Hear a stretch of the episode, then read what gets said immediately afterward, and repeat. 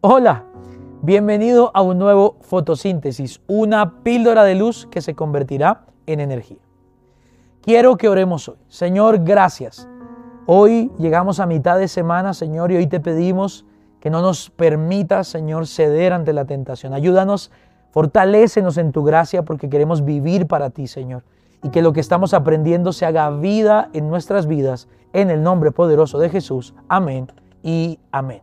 Bienvenidos a este episodio de mitad de semana en nuestra serie Fotosíntesis, en este mes hablando de la gracia y hoy vamos al segundo medio de gracia. Vimos que el primer medio de gracia, de gracia en donde, el, donde el Señor trabaja para llevarnos a crecer en gracia es en corazones humildes.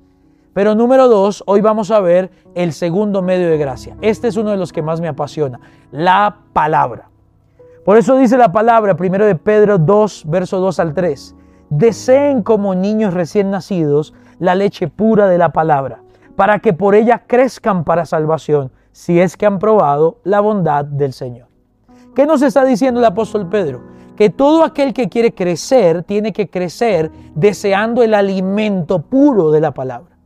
Nadie puede comprender más la gracia, nadie puede disfrutar más la gracia, nadie puede descansar más en la gracia, nadie puede confiar más seguramente en la gracia si no está expuesto a la palabra de Dios. Porque uno de los medios que Dios nos dio para entender y disfrutar su gracia es la palabra de Dios. Tú y yo necesitamos ir a la palabra, correr a la palabra. La palabra será aquella que nos dibuje claramente cómo es la gracia de Dios. Hay un peligro si no vamos a la palabra y es que nosotros vamos a empezar a hacer nuestras propias imágenes de la gracia y no la imagen que tiene la palabra acerca de la gracia del Señor. Así que el reto, el mensaje hoy, en este fotosíntesis de hoy, es que tú y yo podamos hacernos la imagen correcta de la gracia para poder crecer en ella.